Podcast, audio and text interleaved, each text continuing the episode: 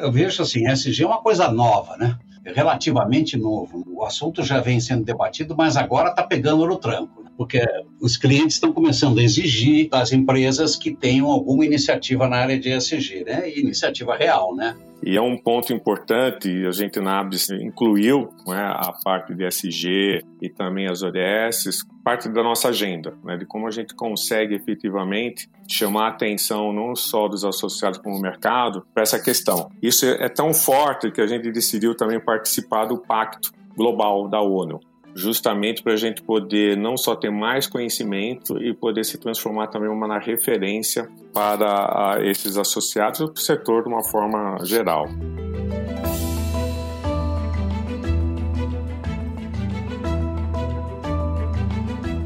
Olá, mentes inquietas e curiosas do século XXI. Estamos começando mais um The Shift, o seu podcast sobre inovação disruptiva. Eu sou a Cristina Deluca. E eu sou a Silvia Bassi. A gente está aqui para falar sobre disrupção, porque, como a gente sempre diz, a ruptura é a única constante do século XXI.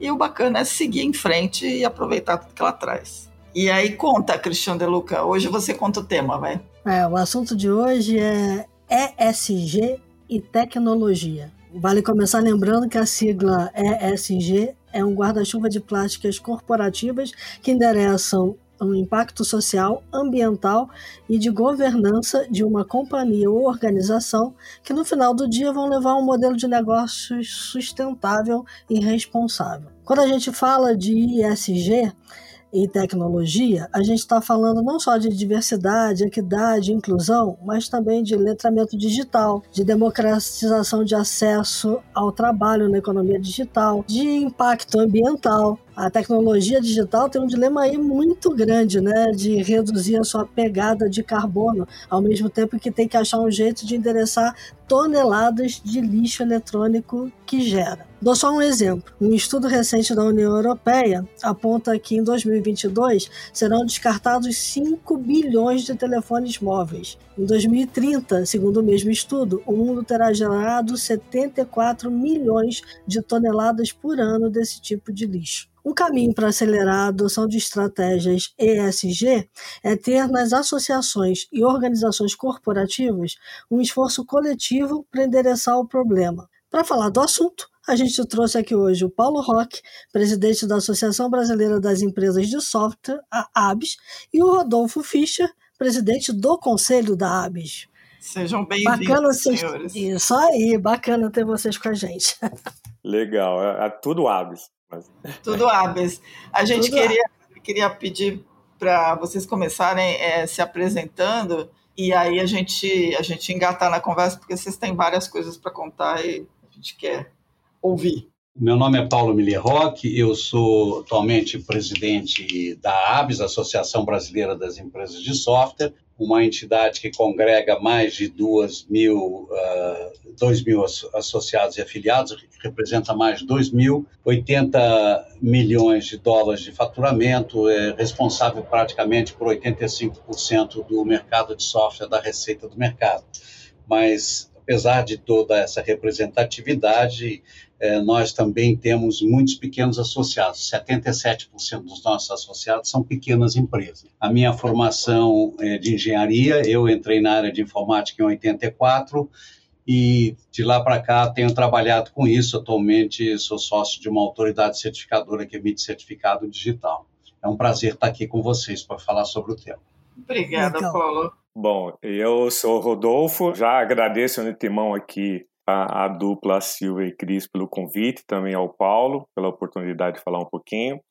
Uh, eu sou uma pessoa que adora esse tema, ESG, além da ABS, que é uma entidade que a gente dá o coração, né, porque é pro bono, né, Paulo? A gente se dedica de corpo e alma, porque a gente adora isso. Uh, eu trabalho também na parte de investimento com startups, sou participo também de alguns conselhos, né, e sou formado em tecnologia, depois eu fiz também um curso uh, de pós em marketing, aí um monte de cursinhos espalhados pelo mundo todo, com diversas áreas, desde neurociência, transformação digital, macroeconomia global, que são coisas que me chamam a atenção, né, de como a gente pode ajudar aí a construir um mundo melhor, né, aproveitando aí que a gente tem que tem que ter a nossa contribuição, né, para que a gente não só estrague esse mundo, mas também que a gente traga aí alguma forma de a gente fixar alguma coisa. Muito bom. Então, eu, eu queria começar a conversando. A gente fez essa. A Cris lembrou bem que é, tem um, um jeito mais talvez mais rápido, talvez mais, não sei se mais fácil, de amplificar a, as estratégias ESG atuando como um ecossistema, né? E que é o caso, por exemplo, de uma associação como a ABS, que tem um ecossistema grande e que, portanto, se consegue tomar decisões ou sugerir estratégias de conjunto, ela consegue amplificar e facilitar a adesão. Eu sei que vocês têm várias estratégias, tem uma preocupação grande com relação à questão da ocupação, né, dos, das vagas em aberto do mercado de tecnologia, que é uma coisa super grave que atinge o mundo inteiro, e também tem toda essa parte do net zero. Eu queria pedir para vocês fazerem uma dobradinha e contar um pouco das iniciativas e como é que vocês estão vendo que, como é que vocês veem isso como uma coisa que pode ser replicada em outros mercados? Né?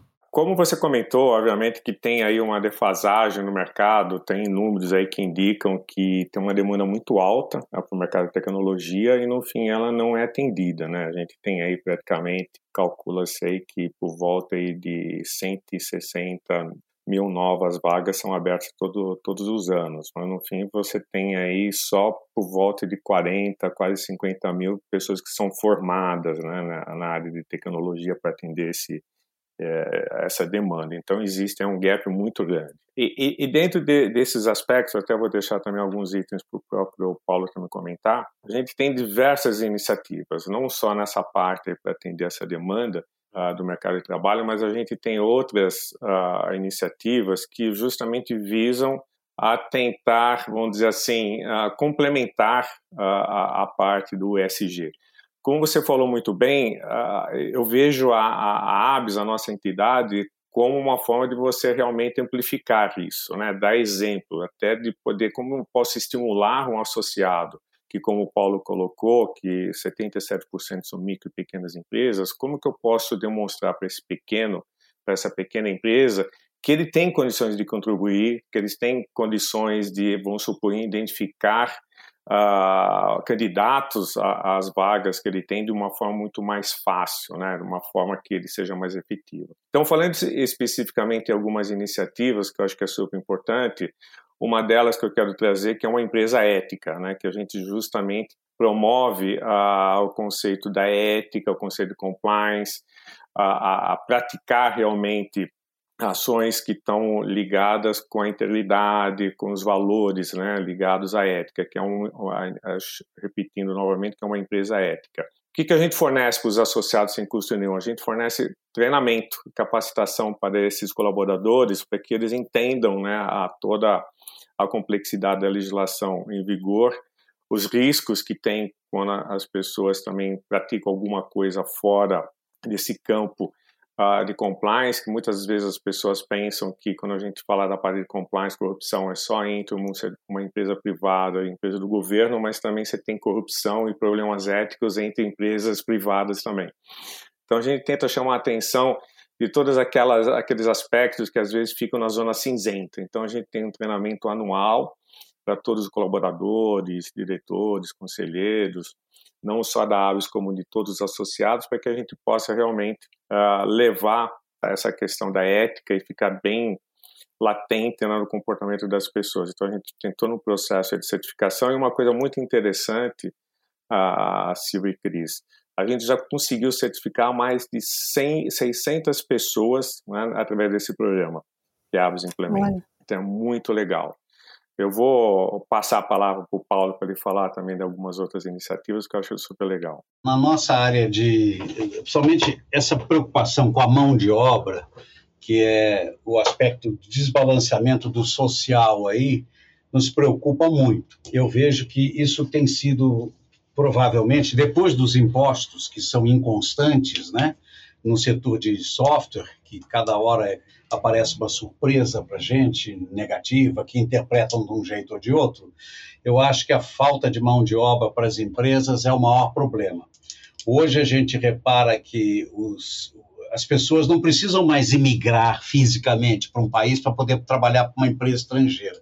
E as empresas estrangeiras, tipicamente, pagando em dólar ou em euro, pagam mais que as empresas brasileiras. E está havendo uma migração virtual de talentos nessa área para as empresas estrangeiras. E fica complicado para a gente. Além do déficit da mão de obra, que o Rodolfo muito bem citou, abrindo 160 mil vagas por ano e 40, 50 mil sendo preenchidas, tem um problema sério da qualidade dessa, dessa mão de obra o que é formado hoje, é, uma boa parte, uma grande maioria, ele não chega ao nível mínimo de ser um júnior numa empresa. Então, ele faz seu curso, gasta lá um ano, dois anos, seis meses, e depois, na hora que ele vai entrar na empresa, ele não passa para o teste nem de júnior. Então, ele não consegue a vaga. Fora que o que a empresa quer mesmo não é júnior, ela quer profissional sênior, independente, que consiga tocar o projeto, que esse está faltando mais ainda, né? Então a gente vê salários muito altos sendo praticados no mercado internacional, chegando a 10 mil dólares por mês, que são 50 mil reais, né, para pessoas sêniores que estão com a, a capacitação é, nessas tecnologias de ponta. Então, eu, eu, eu, diria que esse é um problema que a gente, para resolver, nós vamos ter que formar muita mão de obra.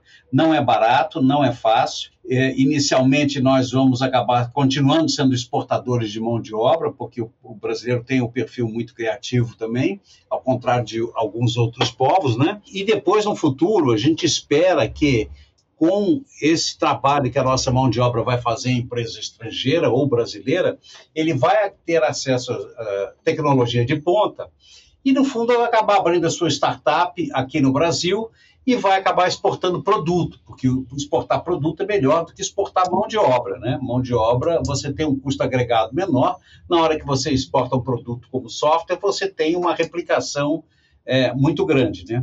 Uhum. Mas o grande desafio nosso no momento é esse nós estamos fazendo algumas parcerias com órgãos do governo para formar especificamente na área de segurança da informação, e essa parceria está em andamento. A gente deve anunciar em breve mais detalhes disso aí. Bem legal.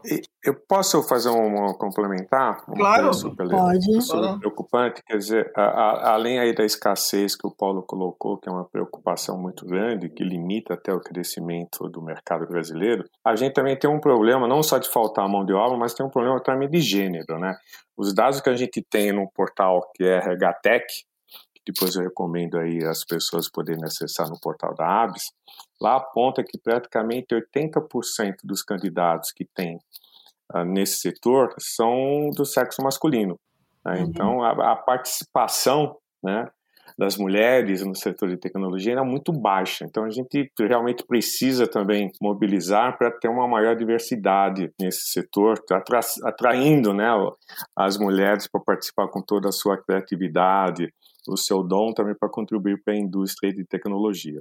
Eu também tenho milito, né, como hobby no mercado de aviação e a gente vê a mesma coisa no mercado de aviação. Quase todo mundo é homem.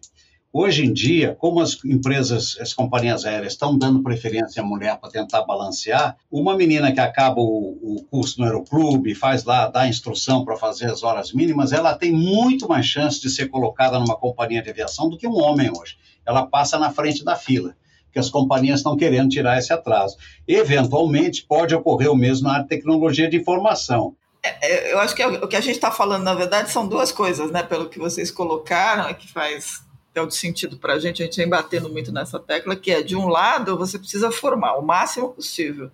Do outro lado, você tem que quebrar essas barreiras, né? Por que mulheres não podem? Então, tem que atrair mais mulheres. Isso significa dar mais visibilidade para quem já está trabalhando no setor, para que garotas vejam né, é, que é possível.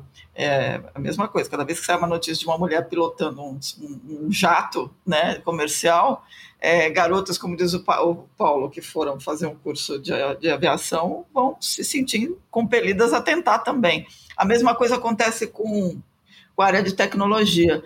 É, existe algum movimento específico dentro da ABS, das parcerias, para tentar trazer mais visibilidade para mulheres, no sentido de, de, de tornar mais visível essas oportunidades? É, existe. E, e a gente tem diversas iniciativas, obviamente que as iniciativas, de repente, não são focadas né, na, especificamente na parte de gênero, mas a gente apoia, tem parcerias com diversas, diversos fundos até de investimentos que têm suas iniciativas. Hoje desenvolvemos um programa chamado Startup Internship, quer dizer, o, o estágio para startup, né? Uhum. E a gente tem diversos parceiros, tem parceiros como Bossa Nova, BR Angels, Beta Capital, diversos, e todos eles têm também seus fundos voltados para apoiar uh, mulheres empreendedoras. Né? E nesse programa que eu citei, que é a ABS, a ABS Startup Internship, a gente oferece uh, para essas uh, startups apoiadas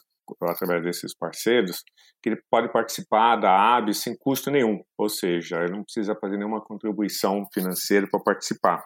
Uhum. a gente oferece esse estágio, né, entre aspas, para ele poder participar de todas as discussões regulatórias, tributárias e inteligência artificial, para que ele possa, eh, que eles possam identificar e resolver os desafios que eles enfrentam dia a dia, porque no final do dia o mercado brasileiro não é assim para amador, né? Então a gente tenta dar uma ajuda para esses empreendedores que estão começando. E por outro lado, que eu já tinha mais ou menos citado, que é o RH Tech, no RH Tech a gente tem diversos, diversas parcerias que colocam conteúdos nesse portal.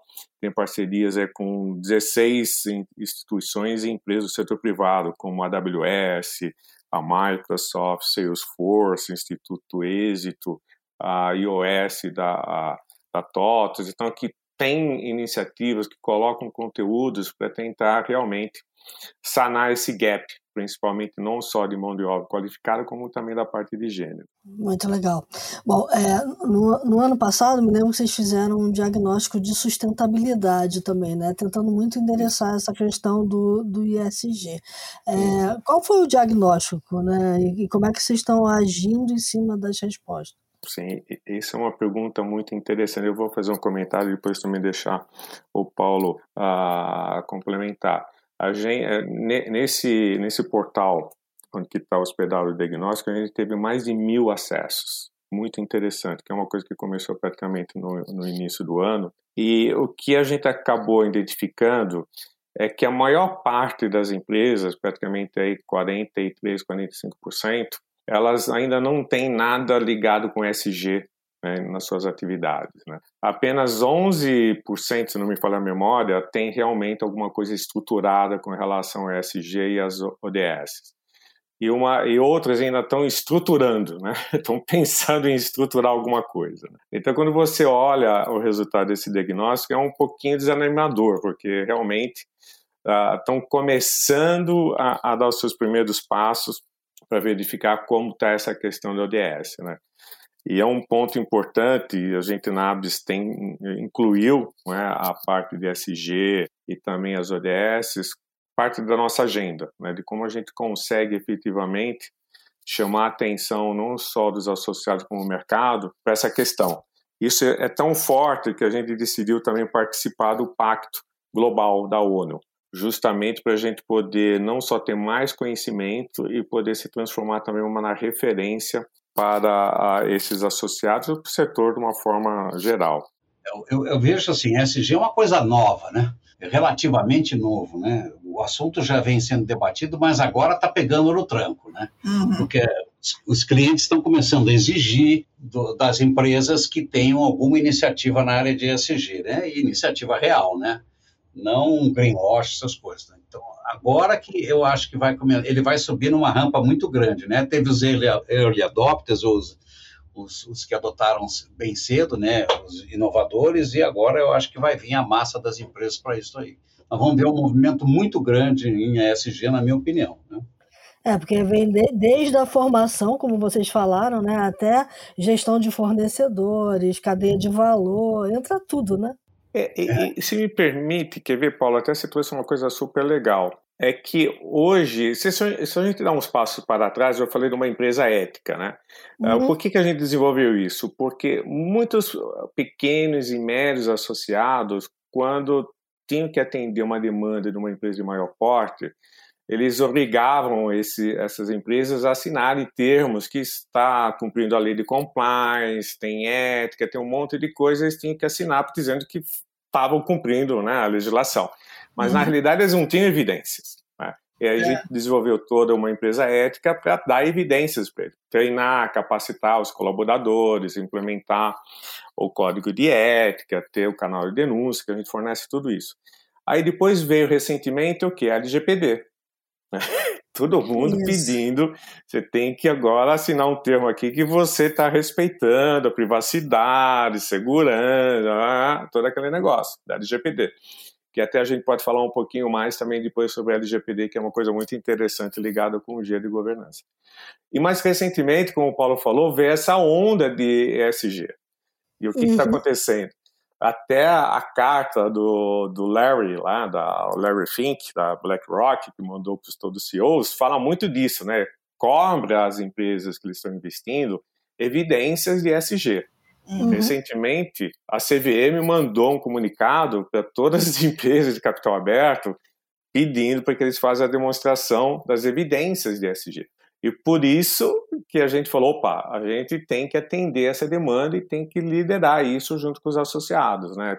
Cadê as evidências, né? Então a gente desenvolveu, que vocês perguntaram muito bem, a, o diagnóstico de sustentabilidade e desenvolvemos também a, a uma mobilização para a redução da desigualdade, que é justamente aí pegar esse entre aspas, lixo eletrônico e transformar em recursos para investir em projetos de inclusão sociodigital. É, me lembra um pouco, eu quando me formei em engenharia, fui trabalhar construindo destilaria de álcool. E na época não se falava, estava começando a se falar em controle de poluição.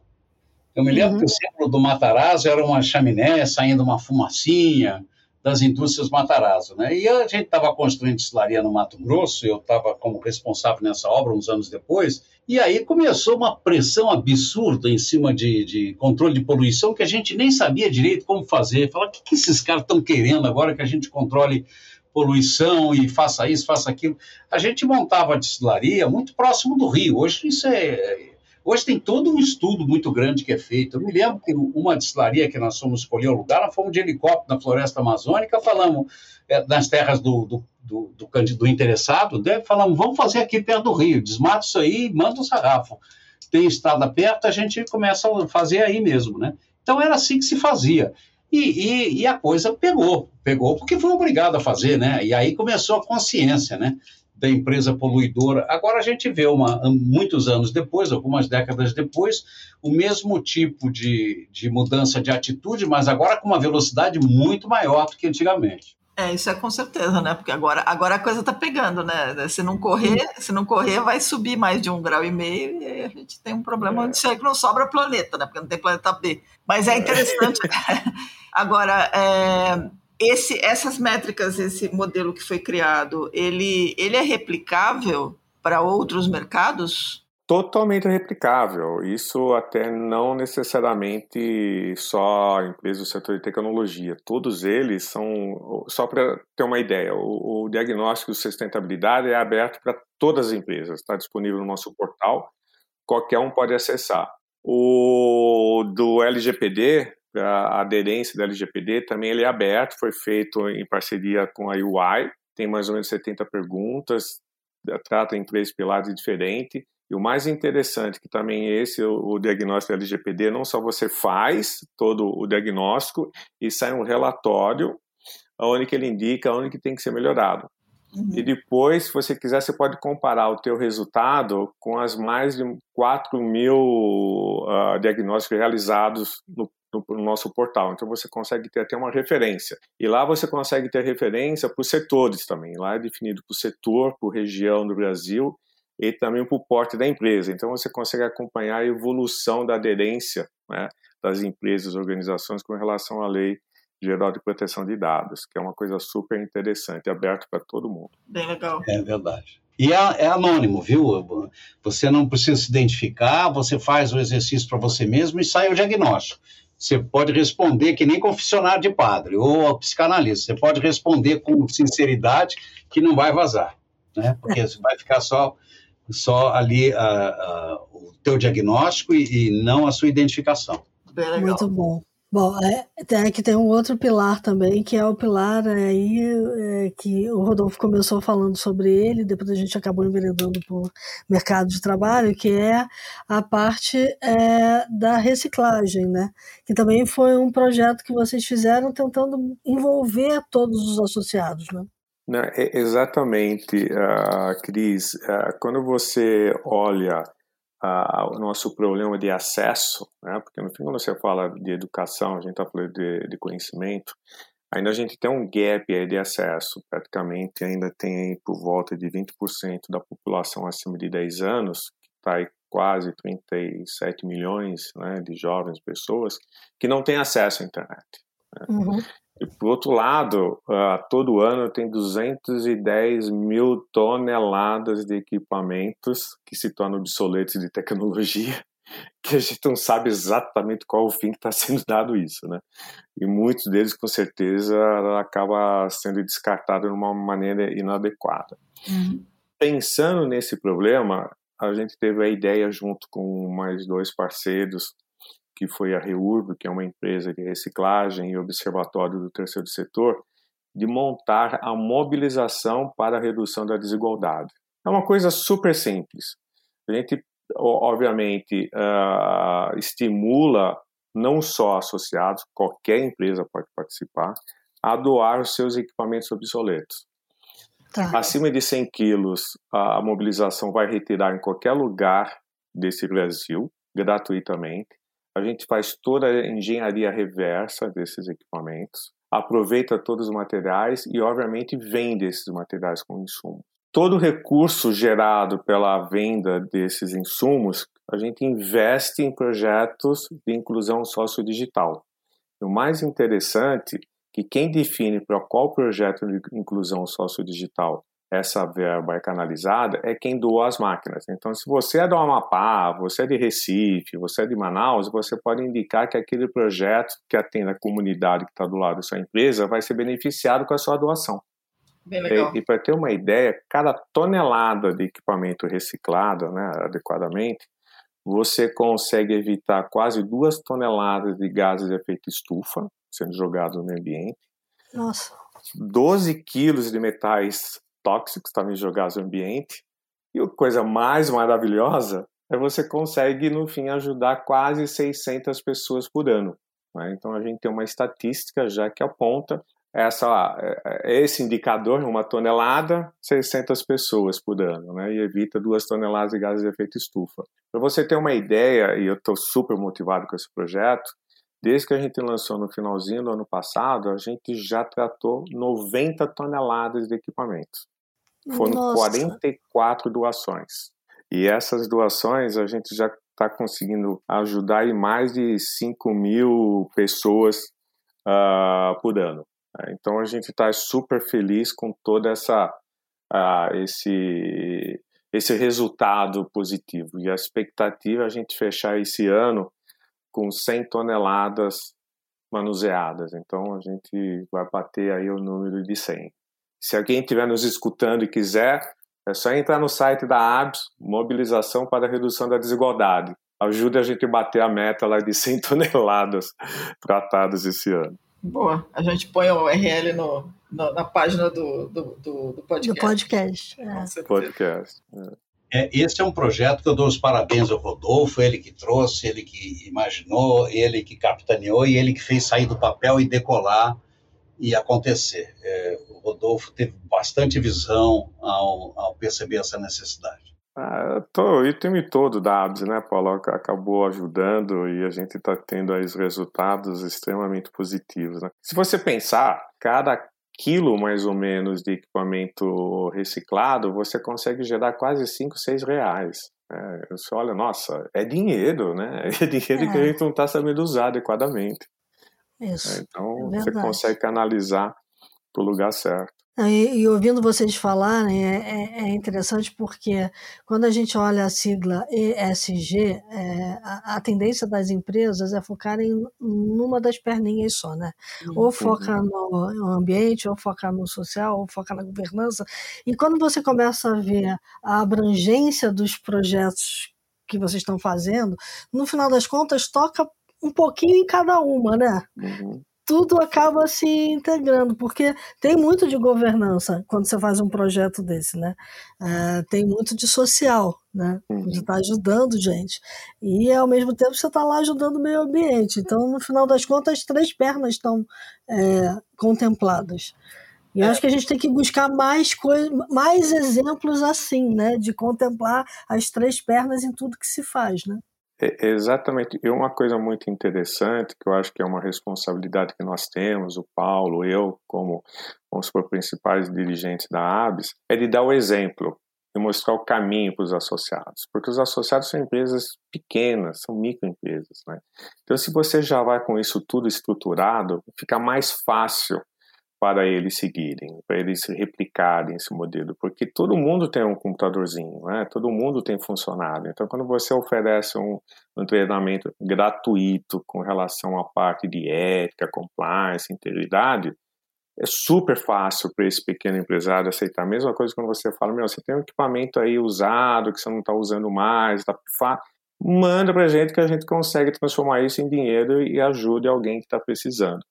Então você começa a ter a mesma coisa que o funcionário, o funcionário dele precisa ser melhor capacitado, entra lá no RH Tech, todos os cursos mais importantes estão lá disponíveis. Né? Então você pode contribuir para que esse micro, pequeno e até médio empresário possa, obviamente, uh, como você falou, Cris, eh, seguir as melhores práticas da SG, mesmo eles sendo pequenininhos, né?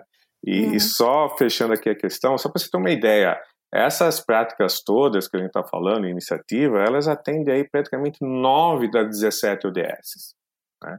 Então a gente tem impacto né, no, nos Objetivos de Desenvolvimento Sustentável da ONU extremamente significativo. Né? E o pequeno empresário vai poder participar desse trajeto, vamos dizer assim. Né? Talvez fosse interessante você explicar o que é ODS, que talvez a pessoa não, que está ouvindo não saiba. As ODS são os Objetivos de Desenvolvimento Sustentável, são 17 definidos pelo, pela ONU, né, pelo Pacto Global. Então, a, a, tem, obviamente, meio ambiente, a parte de água, a parte de saúde, a parte de integridade das empresas, a parte da de redução da pobreza, a parte da educação. Então, cada uma de, desses, desses objetivos ele atende um, um segmento, né? um, um desafio da humanidade, vamos dizer assim, né? uhum. né? para ficar mais simplista. Então, esse, esse conceito praticamente circular, né, de você conseguir é, resolver um problema do lixo eletrônico e usar esse, essa solução para gerar inclusão de alguma forma, é um modelo bastante interessante. No, no, junto com isso, acho que eu queria tocar numa questão que é a seguinte: o Paulo mencionou quando ele começou a carreira que uh, né, foi trabalhar lá com as usinas de álcool, usinas de cana, e a, essa noção não existia. Obviamente, a gente está trabalhando num mercado hoje em que a tecnologia pode fazer uma diferença muito grande na hora da, da empresa definir é, a sua estratégia. Né? Você pode usar a, a tecnologia para eliminar papel, você pode usar a tecnologia para um monte de coisas. Esse projeto que vocês estão fazendo e que impacta os associados, ele, ele, tem, ele tem repercutido para além dos associados no, no ecossistema? Ele tem ido para para os clientes dos próprios associados? Vocês veem isso como um projeto a ser é, tocado? Sim, uh, a Silvia. Aliás, eu diria que uh, de cabeça não tenho, mas praticamente 50% das doações que nós tivemos nessa parte de reciclagem de equipamentos vieram de empresas não associadas. Isso é muito interessante. Então você tá, a gente está tá atingindo empresas fora uh, do nosso vamos supor, do nosso ecossistema, né? Quer dizer, obviamente que essas empresas consomem tecnologia, quem não consome hoje, né? Então, são empresas que são clientes dos nossos associados, né? devido a toda essa divulgação que a gente tem feito, está acabando a atingir. Uma outra coisa, aproveitando essa tua pergunta, a iniciativa Uma Empresa Ética, ela também ficou tão assim importante para o mercado que uma outra associação, né, que trabalha com a parte de defesa, ela fez uma parceria com a ABS para poder oferecer essa iniciativa uma empresa ética para os seus associados, porque os associados dessa associação ela oferece praticamente exclusivamente para o governo e o governo brasileiro. Né? Então a importância de você ter toda essa questão de compliance, ética, é vital para essas empresas. Então eles passaram a também participar uh, dessa iniciativa uma empresa ética que foge né, não somente dos nossos associados. E eu fiquei feliz quando eu estava preparando para essa nosso né, bate-papo, quando ele foi perguntar quantos certificados nós já emitimos. 620. Eu falei, nossa, né? Sensacional. Então, 620 pessoas já receberam seus certificados e mais de 25 empresas foram certificadas também através dessa iniciativa. É muito bonito ver isso. É. Ainda, ainda temos muito a fazer, né? Mas já começamos e começamos bem. É. Quando você olha que o Brasil está na 96 posição de percepção de corrupção, é vergonhoso, né? Então a gente tem que fazer alguma coisa para reverter isso. Verdade. Muito bom. É. Queria tocar um pouquinho de novo na questão da, da LGPD, né? Que a gente sabe que hoje é, é, é um dos calcanhares de Aquiles aí da tecnologia da informação, né? Todo mundo trabalha com dado, muito do dado trabalhado é dado pessoal, é, e a gente precisa ter é, cuidado ao, ao, lidar com esses dados, né? E, e, e também tratá-los de uma forma segura, né? Então, assim, muito do que vocês olham no mercado esse diagnóstico que vocês fizeram, que as empresas podem se comparar com outras empresas, como é que vocês diriam que está o setor hoje de tecnologia da informação em perspectiva com a LGPD? Quando você olha o resultado do diagnóstico, obviamente você percebe que o setor de tecnologia é um dos que tem aumentado significativamente a aderência à LGPD por uma pressão até do próprio mercado, né? a preocupação uhum. que você oferece soluções, elas têm que ser, obviamente, alinhadas com as exigências da LGPD. Obviamente que a gente ainda tem, um, um seria um gap, mas um trabalho a fazer porque ainda falta algumas regulamentações sendo implementadas pra, pela ANPD, né? Uhum. Mas, por outro lado, também um setor que tem aumentado significativamente a aderência é o financeiro, né? É o setor de finanças, porque é uma coisa muito interessante, porque eles também têm um, um risco maior, né? E, e, não só um risco, na realidade. Eu vou corrigir a minha fala aqui. Eles têm uma obrigação, porque o Bacen impõe algumas regras, né, que eles têm que seguir. Então, é um mercado muito regulado, então eles têm que seguir algumas regulamentações. Né?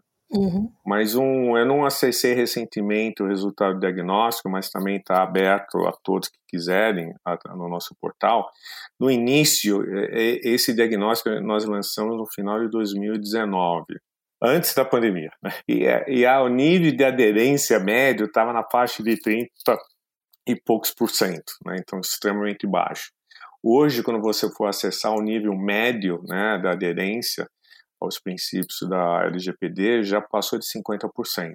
Eu não sei o último número, mas está lá à disposição. Então é uma coisa muito interessante que você vê realmente a preocupação das empresas uh, e das organizações de se preocuparem com o tema. Né? E o volume aí, mais de 4 mil diagnósticos que têm sido realizados, é uma coisa extremamente interessante porque demonstra preocupação com o tema. Muito bom. Mas ficar conforme a LGPD não é fácil. não. empresas não é barato. É. Né? Infelizmente, é uma coisa, é um assunto complexo, né?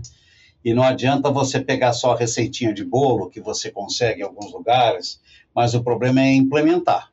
Né? Isso. E essa implementação tem que olhar detalhe por detalhe, ver onde é que pode vazar, é, a atitude dos funcionários, treinar os funcionários. É uma mudança de mentalidade. Isso tinha que ser ensinado daqui para frente na faculdade, viu? Isso daí tinha que vir, a pessoa já vi treinado, mesmo, da mesma forma que ele aprende outras coisas, tinha que aprender uh, tratar LGPD. É, eu, eu, digo que eu olho sempre para, por exemplo, do Uruguai, né? E digo que a gente tem que botar lá no currículo escolar, né? Lá na primeira infância, mostrar o, o quanto é importante você cuidar dos seus dados pessoais. A partir daí você começa a criar uma consciência, e quando você chega a empresário, você tem isso introjetado em você, né? Você precisa lidar com uma certa responsabilidade. Muito bom. Ah, bom, ah, o assunto é, é super vasto. Eu, eu, queria lembrar todo mundo que está ouvindo a gente que ele não se esgota aqui, obviamente, é no próximo dia 7 de novembro. Esse é um dos temas que faz parte da, da, da ABS Conference, da qual a, a The Shift é a curadora da agenda. Então, a gente vai colocar o, a URL para inscrições, estão abertas as inscrições, o evento é gratuito, vai ser muito bacana. E o painel de ESG tem mais discussões com mais participantes aí para acompanhar. Dito isso, vamos passar para os insights? Vamos lá.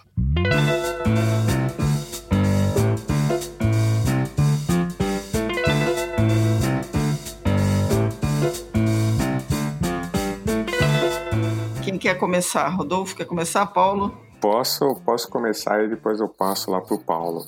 Ah, uma das coisas que eu tô assim tá me chamando muita atenção uh, ultimamente é o tema do Terra 2, né? Que é uma das coisas que o Jorge Forbes uh, discute muito. Eu tive o prazer de ter uma aula com ele recentemente. Eu acho que é uma coisa interessante da gente discutir e refletir, né? Novas formas de você ver o mundo né, e novas formas de lidar com esses novos desafios que nós temos que é uma coisa super interessante, né? Quando a gente para de para para pensar um pouquinho rapidamente, todos esses desafios até que a gente está discutindo agora, e guerras e tensões, de repente China está pensando também em fazer a mesma coisa com Taiwan e outra coisa uhum. mais. Então você percebe o nível, vamos supor, de tensão e preocupações e desafios né, que a gente tem. Né? A gente tem, não só tem desafio social, tem desafio do meio ambiente, tem desafio de governança, de repente tem desafio de uma guerra que faz uma disrupção toda em, em, nas questões de dólar, insumos e coisa e tal. E como você consegue ter uma tranquilidade ou um foco né, no que, que realmente é importante? Né? Tá tendo guerra, mas vamos focar na parte desse nosso meio ambiente, das comunidades carentes, da diversidade. Então, essas coisas são super importantes. Como que a gente consegue uh, tirar o máximo possível né, uh, do que a gente tem de bom, né, para a gente poder evoluir cada vez mais, né, e, deixa, e ter essa, a, a, explorar esse outro lado, né. É que a é máxima do pensar global e agir local funciona, né? Funciona, e tem que funcionar, né? Porque é nós somos responsáveis por tudo. Se cada um fizesse alguma coisa diferente, Exato. obviamente que o resultado ia ser diferente, como já dizia Einstein, né? É isso aí. Muito bom. Olha, eu, eu daria uma, uma, uma dica para as pessoas que seria a profissão de desenvolvedor de software está em alta. Obviamente, você tem que ter a facilidade e o gosto para isso. Não se deve fazer nada só por dinheiro, mas se você gosta de programar, gosta de mexer com computador, programação, é, é uma profissão hoje que está muito em alta, está tendo muita demanda e vai ter por um bom tempo. Então a dica seria pense nessa alternativa como profissão. Boa. Principalmente para as mulheres, para as meninas. Muito bom. É, eu acho que tem um aspecto que você falou, eu tive uma experiência bem interessante essa semana, queria até comentar. É, o filho de uma amiga, ele está fazendo ciência da computação e ele estava achando tudo muito chato.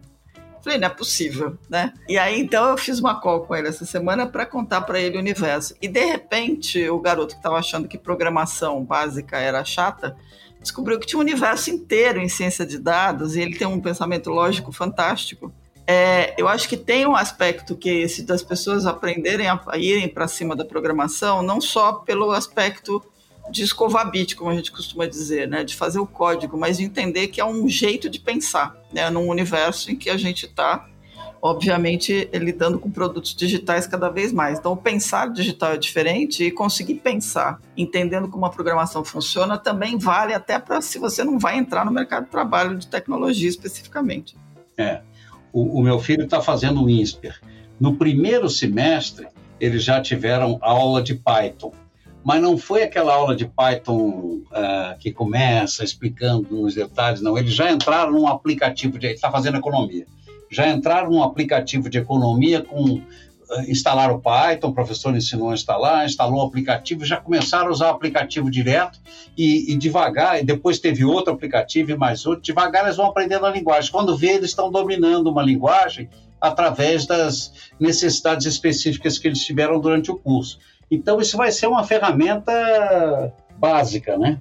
Básica do profissional de nível superior daqui para frente. Exatamente. Vai substituir a planilha, na minha opinião. Ai, tomara. Eu gosto de planilha. Eu gosto de planilha, mas vamos combinar, né? Vamos tentar coisas mais fáceis para usar, né? É, olha, quando você pensa na revolução que está chegando, a gente esquece. A planilha vai ser a mesma coisa que você usar de repente um lápis. Isso. Porque com quanto computing, 5G, daqui a pouco já tem 6G, inteligência artificial, tanta coisa. Não, e a gente está falando, a gente tá falando de ferramentas low code, no code, no que code, resolvem. Sim. Pensa em Airtable. Airtable resolveu milhões de coisas e é uma aplicação que é low code no, é. Total. Né? Arra arrastar é. bloquinho para fazer é. o que precisa ser feito e resolver. Né? Aí então... você tem uma super diferença. Aliás, você você tocou num ponto que eu tinha esquecido. Esta é uma das alternativas para a gente atender a demanda de desenvolvimento de software. É, também. É, é, verdade, é verdade. Acelera bastante. E mesmo assim você precisa dos profissionais, né? mas num outro nível, né? De conseguir juntar é. as peças, né? O que, o que exige das pessoas é aquela coisa do raciocínio lógico, da criatividade, do pensamento digital. É bastante coisa para fazer. São novas formas de pensar, não tem Exatamente. Bom, vou passar para minha dica, hein? Eu achei a dica. A minha dica é a seguinte: a gente estava falando muito de pegar de, de lixo, de pegar de carbono. Eu descobri um livro muito legal que foi escrito pelo irmão do Tim Berners-Lee. Quem, para quem não lembra quem é o Sir Tim Berners-Lee, é o cara que inventou a World Wide Web. O irmão dele, o Mike Berners-Lee, ele tem um livro chamado How Bad Are Bananas? O, a pegada de carbono de tudo. Então, o, o, livro é uma espécie de enciclopédia de pegada de carbono. Né? Ele, fez, ele, ele, dá, ele publicou primeiro em 2009, tem uma edição nova agora, recente, e ele faz um ele faz um rasante sobre todos os todas as vertentes possíveis, desde as coisas mais óbvias, como por exemplo aquecimento, ar condicionado, é, piscina, qual o tamanho da pegada de carbono de uma piscina, qual é o tamanho de, da, da, pegada de carbono da aviação, Polo Rock, né? É, essa, até... essa é pesada. Essa, mas não é tanto. Não resolveu o problema. É, mas quando você olha na pizza da, das pegadas de carbono, ela é a menor dos modais de transporte, na verdade, é uma das menores. É, mas, e aí ele pega, por exemplo, por que, que ele fala da banana, né? Porque dizem que a banana tem a melhor embalagem possível já desenhada, né? Nenhum designer conseguiu inventar uma embalagem tão perfeita assim. E totalmente utilizável, né?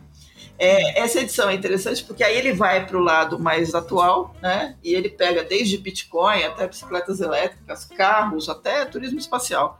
Então é um livro bem divertido, vale super a pena, com o detalhe de que é do irmão do Sir Tim Berners-Lee, né? O Sir Mike Berners-Lee. Muito bacana. Vou dar um livro também, só que eu vou para para o básico do básico. Então, para quem ouviu a gente aqui e quer entender um pouquinho mais do que é o ESG, é, eu vou indicar o livro do Ricardo Voltolini, que é CEO e fundador da consultoria Ideia Sustentável, que se chama Vamos Falar de ESG Provocações de um Pioneiro da Sustentabilidade Empresarial. E reúne vários artigos, são 90 artigos que ele escreveu para portais, jornais, é, revistas brasileiras, incentivando o pessoal a pensar nas três letrinhas, né? E provocando a tirar do papel, né? As três letrinhas. Algo que a gente está começando a fazer agora e que a gente viu aqui que tem muito trabalho pela frente ainda. Então, para quem quer começar a entender um pouquinho desse novo mundo que não tem volta, ISG, vamos falar de ISG, provocações de um pioneiro de sustentabilidade empresarial. Muito bom.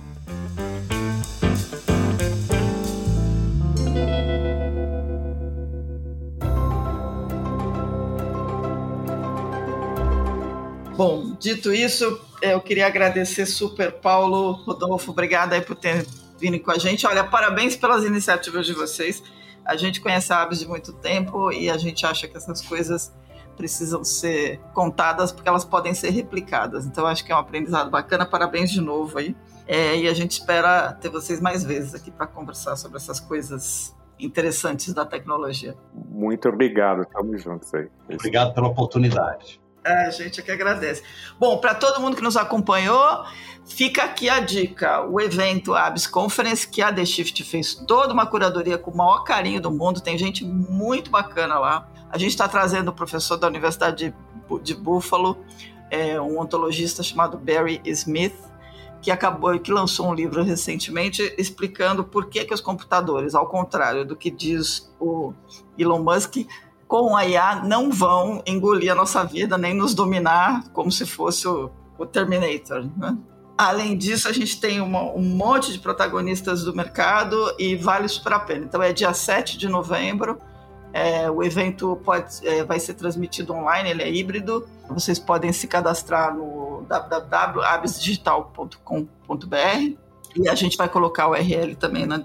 Dicas, sugestões, críticas, elogios, mandem e-mail para news.theshift.info. Lembrando que a The Shift não é só podcast, a The Shift é todo um ecossistema que fala de inovação e de transformação digital e de disrupção o tempo todo.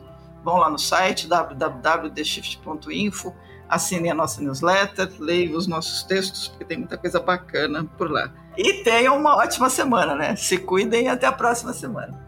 É isso aí. Lembre-se que enquanto a gente estava conversando aqui, o mundo lá fora mudou pra caramba, como a gente gosta de dizer, e que para mudar, muita gente teve que tomar muita decisão, fazer muita escolha inteligente. A gente tem uma escolha muito importante para fazer daqui, nesse fim de semana. Então, tome a melhor decisão olha aí a sua consciência e vamos em frente. Tome boas decisões na semana que vai entrar. É isso aí. Até a próxima.